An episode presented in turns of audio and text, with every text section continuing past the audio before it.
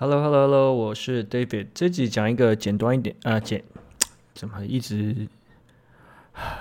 为什么讲了这么多次还是一直讲错话呢？好，重来。反正呢，这集的内容就是要讲跟广告有关的，就是为什么广告不要开开关关。亚马逊上面的广告内容到底是什么？就在我们前面很多集都讲过了，就是亚马逊上的广告其实不只是广告，它还有很多层的意义在里面。所以如果你在亚马逊上面，你把你的广告开开关关，你会丧失的东西是什么？那我们讲过啦，如果你的广告开开关关，就有可能会发生你的广告位排名、关键字排名、自然位排名，有可能在你关掉的时候，它就退步了。也就是说，你可以去理解一下，就是。当你今天呃嗯，可能你在做一般的公，你在一般的公司里面，广告开开关关的观念，就像是你叫你业务今天不要出去拜访客户，然后下个礼拜又出去拜访客户，然后在你不出去拜访客户的这时间的话，你的这些销售的业绩都会被你的竞争对手抢走，所以这是一个很好理解的状况。那为什么说广告不要开开关关的呢？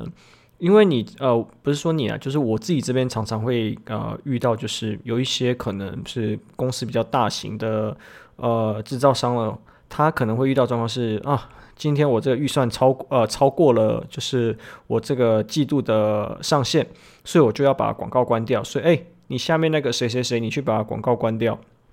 可是其实这样子最大的问题就是，像我们刚刚讲过，你在你关掉的这个时候，你前你之后又要花很多时间去爬回那样子那个位置，所以你就永远就是在一直在那个位置上上下下在那边挣扎，也就是你的亚马逊的业绩一直都做不大的原因。所以如果身为在大型公司里面的这些啊，可能是初阶主管或者是运营的话，你应该要注意的事情是，一开始你就应该要把广告这个概念，还有广告这个预算本来就加在。你的日常的成本里面呢，也就是说，它是你的日常该做事情，你日常就应该有这个花费，不太应该就是呃，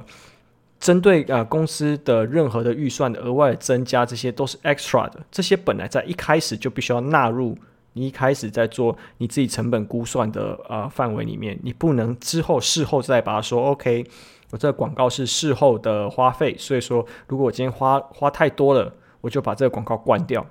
所以这个会造诶、造成你之后想要再爬回到你原本的位置，会有遇到很大的困难。好，这集就是这么简短而已。OK，that's all。